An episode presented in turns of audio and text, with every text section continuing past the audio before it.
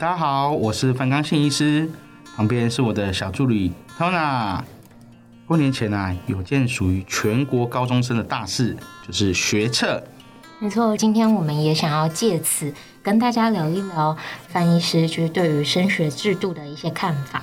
OK，其实范医师他其实也是两个孩子的家长哦。那想要听听看，因为这很难得，就是范医师有没有想过啊？就是小朋友是不是一定要上大学？呃，当然是希望小朋友上大学。可是其实当了家长之后，你就会发现说，小朋友的资质。每个人都不太一样，每个人的习惯啊、个性啊、他们的想法，其实就算我是念医科的，那我的小孩我不见得他一定会喜欢医科，他可能是当初我们在考试的时候刚好就考到医学系或者是牙医系，那走了医学这个路途。可是小孩子他可能对于呃运动啊，或者是美术啊，或者音乐啊，或等等，他们都有他们的非常多的兴趣。那现在在这个多元的社会里面，其实对小朋友来说都是一个很有发展的一个前途的一个方向。我们不要一直说他哎朝音乐发展，朝美术发展，朝运动发展。其实，在这样子一个多元社会里面，都有他的一个独到之处。所以我们希望就是说，因小朋友的个性去引导他。那如果他真的很喜欢医学方面，那当然我们也很乐意见到这样的一个结果。可是如果不是的话，他本身就喜欢，比方说诶工艺方面的东西，那我们就引导他，让他到工艺方面去学习。所以不见得一定要念大学。如果反而建议就是说，如果他可以走工科或者是技术科这样子的一个科别，对他们来说未来发展性可能会更好，因为那是他们有兴趣的。OK，那这等于有一点像是适性的让他们发展了。那如果说刚好小朋友他们就是很坚持的，觉得自己应该要上大学，那翻译师会觉得应该要上名校吗？还是公立私立？基本上这是要看小朋友对于考试的能力啦。因为有的小朋友对于现在的学科，比方说国文啊、英文啊、数学这种，本来就不是很厉害。可是你说你要叫他一定要把他拿到很高的成绩，像。而现在的可能选五科选四科嘛，一定要六十几分是满分嘛。可是如果他可能就没办法达到这么高的积分，可是他在某一个方面有长才的时候，你要强迫他，其实是很痛苦的。其实我们两个小孩我就知道，像我的女儿比较大，儿子比较小。可是女儿她其实是很认真在功课方面的，可是其实就算她再怎么认真，我们再怎么帮她，她的成绩就是大概是中等。所以每个人的资质也是有影响的啦。所以如果说你可以让他觉得说，在这个呃学科方面他有兴趣，那他当然在这个方面继续努力，他可能会觉得有一些成就感，他会想要继续加油。可是他都已经努力到一定的程度了，你又。没办法达到这么好的一个目标，也不可能让他一辈子都是这么的认真。他可能国中念到晚上十二点，可是高中可能他念到凌晨两三点嘛，不太可能。所以这样子的一个方式对每个人来说不是完全符合的。所以我觉得因材施教、适时的引导，这个是非常重要的。就是说，资质他可能天生已经都定了，可是他的特殊的才能这个部分是他未来可以发展的。所以呢，如果你希望说他能够在他这个社会上立足得很好，未来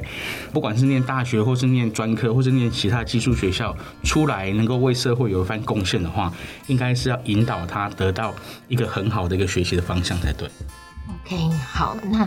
就是如果小朋友啊，他们准备要上考场了，那身为家长，就是如果是翻译师的话，会帮小朋友准备什么样考场用品？呃，基本上考场用品这个东西，我觉得是小朋友习惯喜欢用的，或者是考试一定要用到的，比方说像是 HB 的铅笔啊，或者什么样，这个都是由他们自己去准备。那我们想要准备的东西呢，就是准备一个很好吃的一个很丰富的一个早餐。他平常就是特别喜欢吃的东西，我们在考试当天帮他准备好，让他可以带着满满的幸福去考试。好，那对于现阶段的学测制度，范医师是怎么看的呢？呃，我觉得现在的学测制度其实有点帮学生想太多了，就是说大家都会觉得说，哎啊，学生可能念太多东西了，他们没办法吸收。那可能有一些学校为了要升学，所以把一些术科的东西把它给隐藏起来，不让学生去学习，不让学生上课，然后他们就加强在学科的部分，那术科的部分呢就很少在上课。那可是政府希望说这样子的一个。不是很健全的制度能够得到一个改善的时候呢，他们就一直改变了一些学测的制度或是职考的制度。其实这样子对于大家来说不是呃有所遵从啦，就是说你一直改，改到最后，大家家长也不知道你们最后要怎么做了。嗯，现在的学习制度跟三年后学习制度可能又不一样了。那他们可能进高中的时候要开始做的资料跟报告，可能跟三年后又不一样。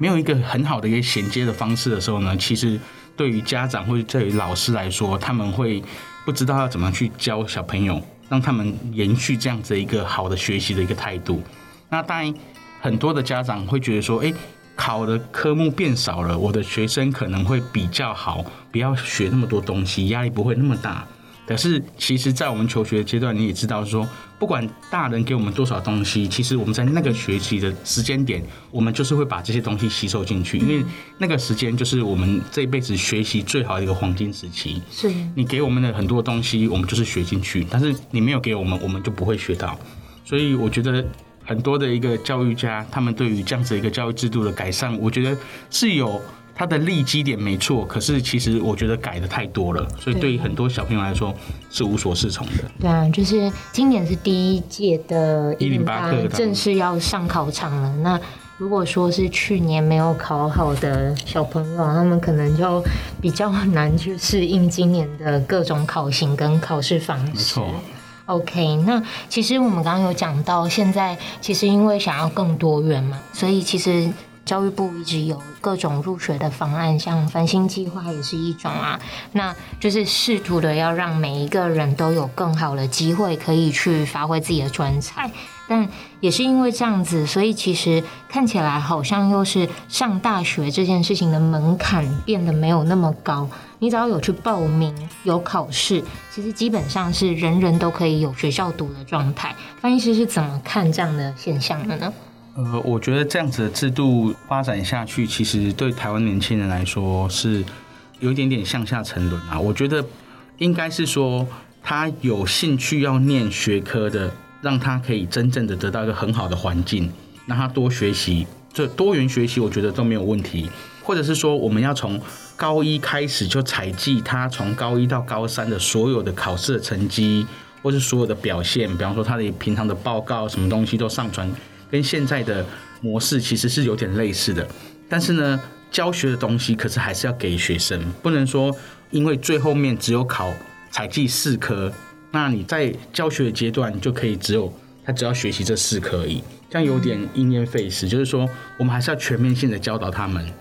让他们所有东西都学会。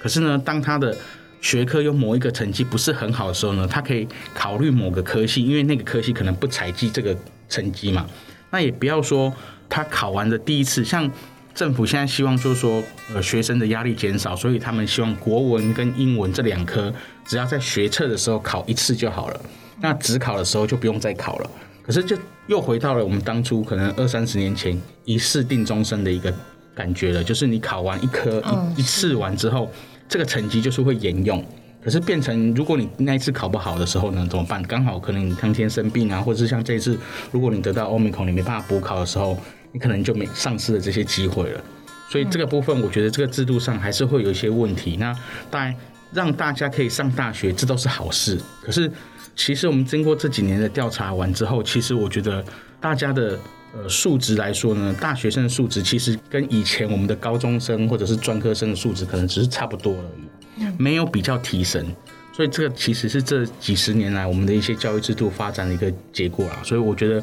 虽然不是很乐见，但是希望未来能够就是长期把我们的教改制度定在那里，就是这样子，不要再一直改一直改。嗯，家长他们其实也是会很担心啦，如果一直调整的话，也很难真的辅佐到小朋友这样子。OK，那我们来问一个范医师更专业的一个小问题，啊、就是范医师，你觉得啊，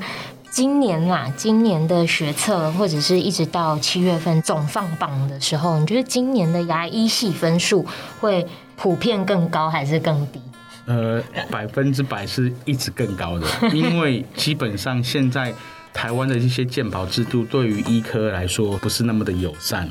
呃，不管是医疗纠纷啊，或者是薪水啊，或者是呃未来的一些发展性来说，他们的压力其实比牙科再大很多。那当然，如果你同样的分数，你要念医科跟牙科，很多人都会觉得说，那我当然是走比较压力没有那么大的科别，牙科它的健保的部分啊，或者是医疗纠纷的部分啊，相对来说会比较少。那又可以得到一个比较好的一个社会的地位，那当然他们就会愿意去当牙科的医生，然后进入牙医系学习之后呢，再服务社会。那这个都是我们剩下一个制度的一个结果了。嗯，因为去年我们已经看到有一个考上台大医学院的学生，他们后来放弃了这个第一志愿，他们第一志愿改填那个台大牙医系。没错啊，现在采计四科嘛，所以总分是最高就是六十分。那六十分，我们现在的牙科应该都要到五十九级分才能够上了。哦，好高哦。对啊，所以基本上已经是跟医科基本上是同等级，很多的呃牙医系已经都赢过其他的医科的科系了。嗯，好，那也让我在收听节目的家长跟小朋友可以再进一步的了解，如果你们的目标是上牙医系。那除了好好的准备考试以外，还有什么东西是可以提早准备的呀？呃，如果你要考牙医系，基本上你学测成绩要高以外，你在面试的那个阶段，他们会需要考到一些比较术科的东西。比方说，有的学校他会考画画，就是素描。嗯，对。那有的学校呢，他会考雕刻。他会给你一个石膏模型或者一个蜡的模型，叫你把一个呃特别的东西雕刻出来，或者是一个牙齿的形状雕刻出来。那当然，这样子的一个学习的部分呢，就是在你还没有进入牙医学系的考试之前，面试之前，你可能就要去进去专门的补习班。他们有这种术科的补习班，就是为了牙医学系的术科考试的补习班。那其实就是一个美术班啊，他们就是会让你练习素描、雕刻，可能要练习个半年到一年。那如果说你对于这样子的呃美术的东西或是美东西没有兴趣，那当然你未来你要走牙科其实会有点吃力，因为牙科就是关于美学跟一些整个口腔的一个环境的一个整体的一个未来的一个学科方向嘛。所以如果你对这样子一个美学东西是没有兴趣的，你会在临床上做得很痛苦。嗯，所以我都还不知道说，其实我们还有术科考，有可能会直接碰到。素描跟雕刻，没错没错。嗯，好，那那有在收听节目的小朋友，就是如果你高三了，然后从来没有接触过这一些，那也没有关系，你就是保持着自己的实力去应战。那如果是高二或高一或更小的小朋友，如果有嗯目标是牙医系的话，也许可以提早做一些准备和规划，这样子。那最后最后，我们想要问一下，就是因为学测也近了，那翻译师有没有什么想要？跟正在准备考试的准大学生们说呢，就是希望大家准备好平常心啊。那因为最近真的 Omicron 越来越严重了，尤其是在桃园的部分，这几天每天陆续就三个到四个，而且他们的传播比例是非常的快速的，可能一个会传到五到七个。所以这样子的速度来看的话，可能到学测的时候，台湾有可能已经是变成比较大型爆发的时候。所以这个时候大家一定要非常非常注意自己的一个呃平常的一个个人清洁。哦啊，手部卫生一定要非常注意。你只要碰到任何公共场所的部分，就一定要用酒精消毒一下。啊，不然的话，如果你因为不小心得到了欧米孔，你被关紧闭，你没办法出来考试，那你可能就要到明年重来了。那当然，我们也可以建议政府啦，比照像韩国的模式，他们如果真的确诊了，他们可以集中在某一家医院里面去为他们单独考试，但是是同一个时段去考试。那会有一些考场的人员到医院里面去发考卷，让他们在集中在医院的某个地方去考试。那这个都是可行的，只是说这个配套可能要从我们政府再去做一个长期的一个就是调查。那这样子的话，对我们的学生来说会比较好。那不要说没办法考试，确诊了之后呢，就等于宣告你已经没办法考了，那你就变成要到明年才能考，这样子等于就 delay 他一年了。嗯，好，那。就是我们今天的节目也差不多到这边，那很感谢翻译师用家长的观点，还有就是专业牙医师的观点来参与啊，跟我们有这样的对话。那也祝福每一位高三的同学们哦。好，各位考生跟家长都辛苦喽，期待大家都能够顺利考取自己理想的目标大学。OK，那我们今天的节目就到这边喽，我们下次见，拜拜，拜拜。